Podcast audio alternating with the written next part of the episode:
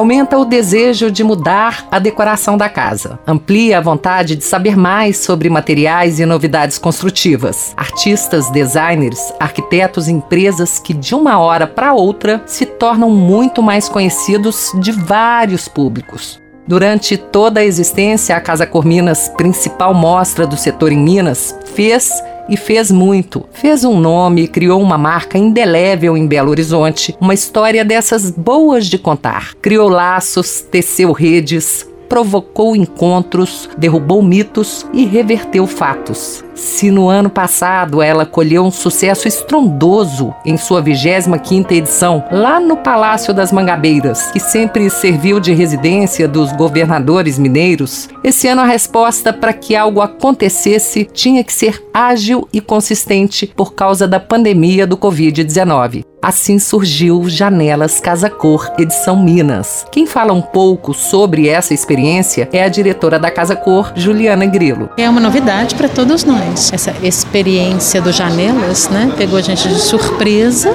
e a gente conseguiu realizar esse evento, mas assim, é uma experiência, uma sensação muito diferente, muito estranha, assim. Acho que eu ainda estou me acostumando. Foi um grande desafio para todos os envolvidos, especialmente você trabalhar entregas completamente no mundo digital. Os obstáculos nos fazem crescer e pensar e sermos criativos em função de dar um resultado melhor e, e positivo. Acredito que todas essas entregas e as, essas entregas que estão acontecendo esse ano vão ser incorporadas nos futuros eventos de Casa Cor. Vão ser eventos híbridos a partir de 2021, com toda a experiência de uma visitação, toda a possibilidade de relacionamento, de confraternização presencial, mas essas entregas digitais que estão sendo colocadas agora para as janelas vieram para ficar.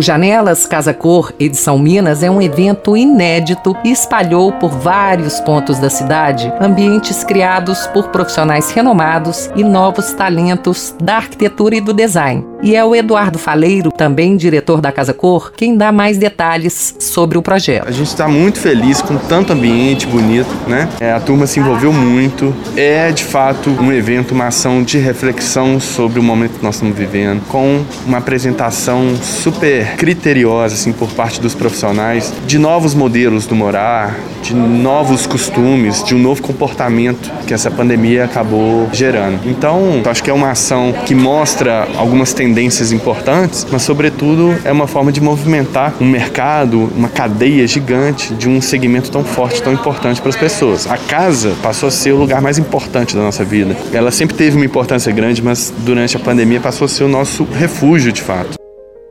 O Janelas virou um movimento surpreendente em um momento em que, seja nas artes ou entre profissionais da arquitetura e do design, há um olhar mais atento sobre o cotidiano, o espaço, o pertencimento, o corpo e sobre si mesmo, que refletem no morar. No dia em que fomos visitar todos os ambientes em primeira mão, quem ampliou essa reflexão foi o João Grilo, um dos fundadores da mostra. Eu acho que todos nós temos que nos proteger, temos que cuidar, mas o mundo não pode parar. Então é, é isso, quer dizer, também nós vivemos um momento em que as pessoas estão vivendo mais em casa, estão tendo mais tempo, mais oportunidade de, de aproveitar a casa e você também demonstrar nesse momento que a casa pode ser bacana, que a casa merece, às vezes, a orientação de um profissional, eu acho que faz uma diferença muito grande.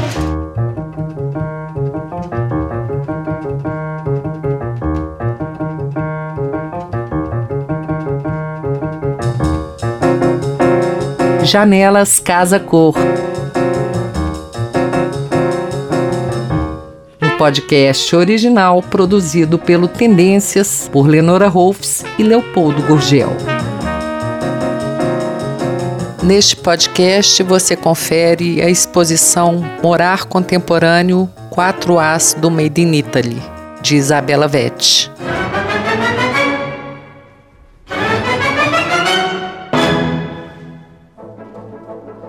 As Cidades Invisíveis, do italiano Ítalo Calvino, Kublai Khan, imperador do Império Mongol, pede para o aventureiro Marco Polo descrever para ele com detalhes as várias cidades que fazem parte do seu domínio. O enredo é aparentemente simples, com Marco Polo contando história para um superior, mas na verdade é um terreno fértil para várias reflexões. As narrativas são curtas, mas a dimensão delas é imensurável. A obra é inspirada pela figura do verdadeiro Marco Polo, esse mercador e explorador veneziano que está no imaginário ocidental por sua trajetória itinerante. E as construções de cidades invisíveis são homenageadas não enquanto representantes materiais da história humana, mas como a própria vida do homem na cidade, como se as cidades fossem elas mesmas as contadoras de histórias, a humanidade por excelência.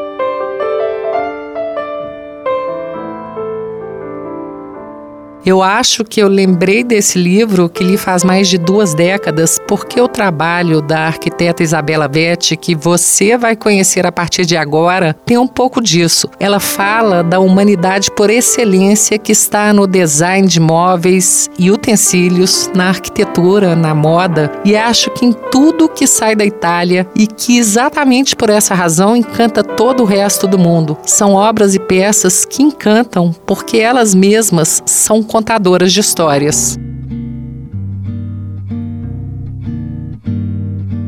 Para esse projeto, a arquiteta Isabela Vetti apresenta em quatro vitrines, cada uma como se fosse um dos ambientes da casa, uma síntese da excelência e da íntima relação entre a indústria e a cultura italiana, edificadas a partir da diversidade. Esse ambiente da Casa Cor, ele é um pouco diferente, porque ele é um ambiente que se propõe a fazer uma exposição, cujo tema era falar sobre design italiano. Essa foi a, premissa, assim, né, que eles vieram até a mim, né, me propor tinha toda uma ideia do consulado estar tá participando, o consulado da Itália, né? Estar dentro da Casa Fiat, que é um ambiente também é, relacionado à Itália, e dentro das janelas Casa Cor, que então é uma, uma proposta nova da Casa Cor diante né, da pandemia, onde os ambientes são visitados pelas vitrines, pelas janelas, né? Aqui dentro da Casa Fiat, onde é o lugar que a gente é, se propôs a fazer a exposição, a gente quis muito que esse ambiente fosse virado para a rua. A Casa Fiat tem um espaço no hall da entrada dela dela. Normalmente não é utilizado para aspectos expositivos, mas que a gente entendeu que seria interessante para as pessoas verem a partir da rua. Penso que um sonho così non ritorni mai più.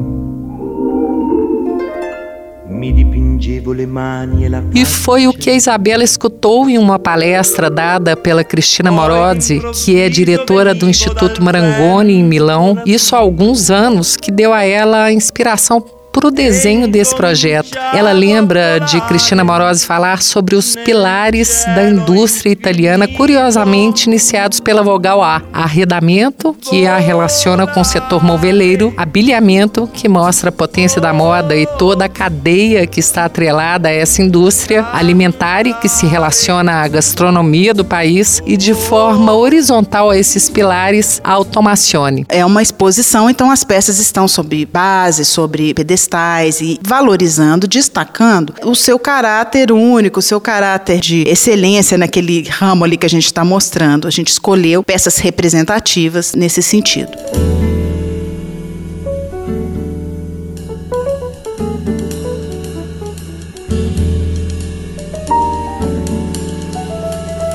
Isabela foi compondo cada ambiente cuidadosamente, como se cada um fosse um cômodo da casa. Mas não se confunda, não são propriamente o estar, a sala de jantar, o closet, como você vai perceber logo a seguir. Embora tudo o que é apresentado inspire e, pelo menos para mim, instigue a vontade de virar objeto de desejo daqueles que você quer muito ter em casa, a ambientação é expográfica.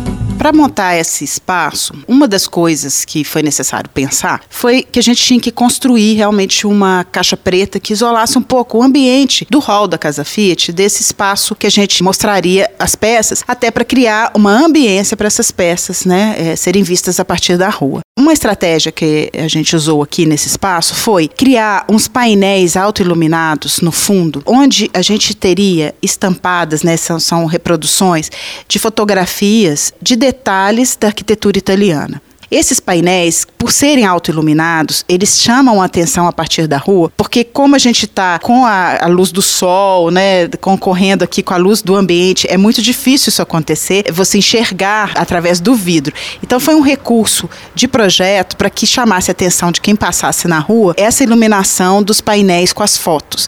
Elas também criam uma ambiência para as peças de mobiliário, de objetos que a gente está colocando na exposição. Antes da gente entrar nesses ambientes, eu tenho que fazer uma pausa porque antes mesmo deles serem montados, nas conversas que eu tive com a Isabela Vetti, ela falou de detalhes da indústria italiana que foram para mim tão envolventes e encantadores que eu acho que vai ser para você também. Tem duas coisas que me chamam muita atenção, que eu acho que todas as pessoas que estudam é, o design italiano percebem, que é, primeiro, uma grande relação com a cultura manual. Todas essas indústrias que a gente tem aqui são nomes de famílias, quer dizer, os nomes das marcas, eles vêm de tradições familiares que vieram do artesanato, que ao longo do tempo foi se desenvolvendo e se transformando em grandes parques industriais, mas que nunca abandonaram essa raiz tradicional do feito à mão. Então, os processos industriais italianos por mais automáticos e realmente são, eles sempre têm um dos elementos do processo ainda do feito à mão. Né? Há uma valorização muito grande dessa questão manual e até uma busca de manutenção mesmo, de alguma parte do processo ser manual. A outra coisa que eu acho que é muito interessante da indústria é que, como é um lugar de muita excelência industrial, muitas pessoas que trabalham nessa área, nesse campo, vão até a Itália para desenvolver seus produtos. Então, é, a gente encontra várias pessoas de muitas outras culturas estão dentro da indústria italiana, mas que não necessariamente são designers italianos. E a indústria absorve, a Itália absorve, então existe uma diversidade de olhares e de procedimentos, de estratégias de projeto, e que é muito rico isso. Então, a indústria italiana é uma indústria que preza muito pela diversidade. Aqui mesmo no ambiente, a gente tem designers dinamarqueses, brasileiros, como os irmãos Campana, designers italianos propriamente dito, temos é, franceses, como Philippe Stark. Ao observar todo esse par parque industrial instalado na Itália, você percebe que há uma diversidade de olhares para isso, o que torna o produto muito diferente do produto industrializado de outros países, onde isso não acontece. Entendeu do que, que eu estava falando? Pois então vamos ver da rua pela vitrine o que cada ambiente criado pela Isabela tem de tão especial. Essa vitrine que tem na frente em letras garrafais escrito arredamento mostra peças num arranjo muito equilibrado que traduz isso muito bem. Tem um divã de Antônio Titério e uma poltrona de Patrick Luque, os dois em couro, que representam a excelência dos italianos em trabalhar com esse material. Nesse espaço tem também uma mesa que pode parecer bem esquisita da primeira vez que a gente olha para ela, mas presta atenção nos detalhes. Essa mesa Brasília dos Irmãos Campana é uma peça muito interessante porque ela chega a ter uma ironia com essa questão da excelência do fazer. Eu, eu acho o trabalho dos Irmãos Campana excepcional no sentido de entender um pouco a brasilidade, né? O que, que pode ser o design brasileiro, né? Eles usam como estratégia de projeto uma colagem de é, acetatos espelhados, né? Se assemelham a, a espelhos aqui, a, a, o tampo da mesa, né? Ele é todo recortado de forma caótica. Então eles incorporam essa estética caótica que a gente encontra, né? Na, nas vilas e favelas brasileiras, mas eles não incorporam de uma forma romântica a questão da pobreza ou dessa falta de recursos. Eu acho que eles mostram uma certa certa potência. O que que esse caos, o que que essa desorganização tem de criatividade e tem de potência?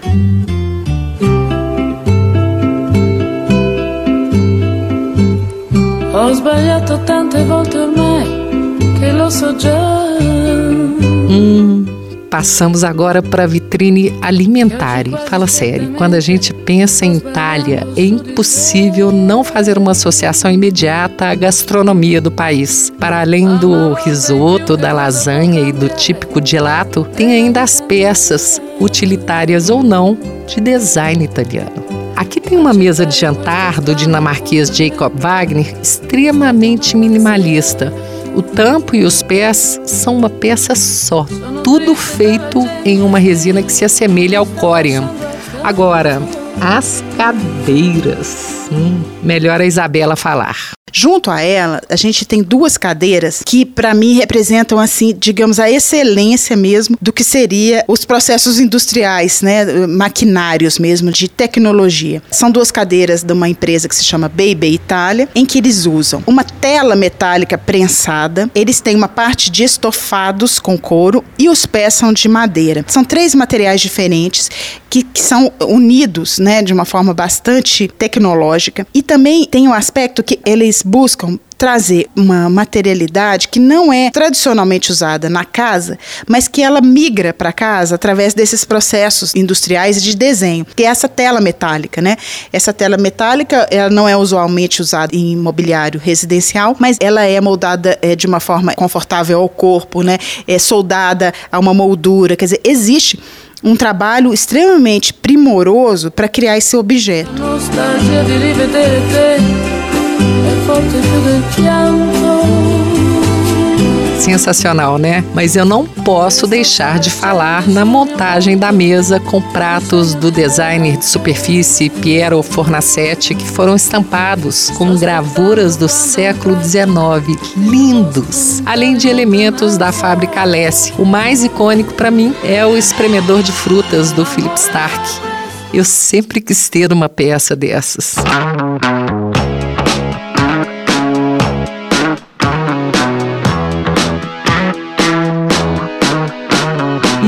italiana? Quem não sente uma sensação boa com as estampas de Emílio Pucci, que conseguiu fazer com que elas fossem tão protagonistas quanto a própria roupa? É dele o vestido que está de pendurado em um manequim no ambiente habilhamento, uma espécie de closet em que chama atenção a poltrona da Patrícia Urquiola, uma espanhola que mora e trabalha na Itália, que tem um olhar bastante característico para o feito à mão, ao mesmo tempo que apresenta uma pesquisa de materiais quase absurda de tão linda. A poltrona dela é uma poltrona que ela se inspirou em uma roupa do século XIX, XVIII, que são aquelas roupas mais aramadas, né? Que tem essas saias aramadas, que ela chama de crenolina, né? E a cadeira tem um pouco essas armações e ela vai fazendo também trabalhos de um certo bordado, né? Feito com fibras, feitas à mão também.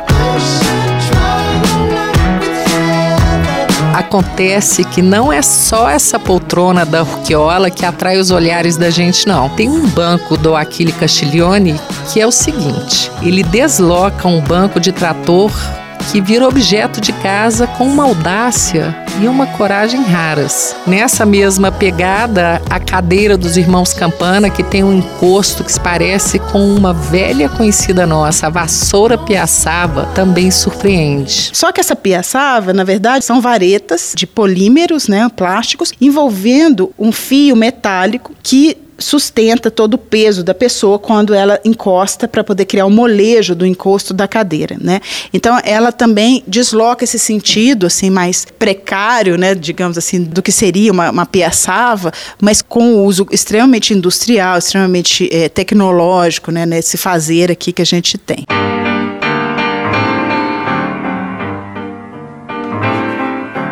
Ver, ver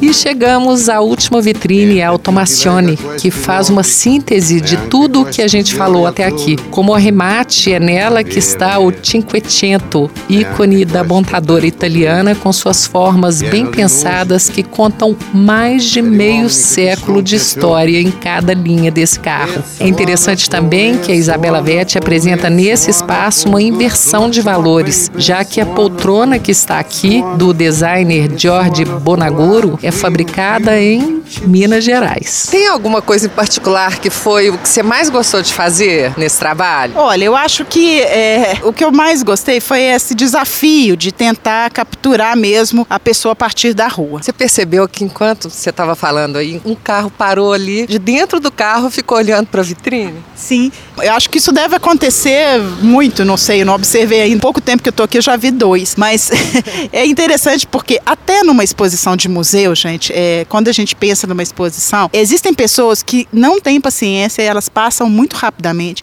Existem pessoas que ficam horas olhando. Então, acho que a gente tem que sempre pensar em camadas de leitura. Esse podcast é um produto da Casa Cor Minas para o projeto Janelas Casa Cor, edição Minas 2020. Texto e narração: Lenora Rolfs. Produção executiva e direção de arte: Leopoldo Gurgel. Edição: Marcelo Pera. Agradecimentos: CDL-FM e equipe Casa Cor Minas. Nele foram usados trechos das músicas Lilacs Opus 21, número 5, de Rachmaninoff, Senhor Blues, de Hora Silver, Dell'invito trascorsa e de Alora, área de La Traviata, Giuseppe Verdi, com Concert, de Keith Jarrett, Estate, com John Pizzarelli, de Bruno Martino e Bruno Brighetti, Volare, com Domênico Modunho, Aquelas Coisas Todas, de Toninho Horta, com John Pizzarelli, Francesca, de John Pizzarelli com ele mesmo, A Borossa, com Stefano Bolani, L'Apuntamento, de Roberto Erasmo Carlos, com Ornella Banoni, e The Less I Know The Better, com Tame Impala, e Via Con Me, com Paolo Conte.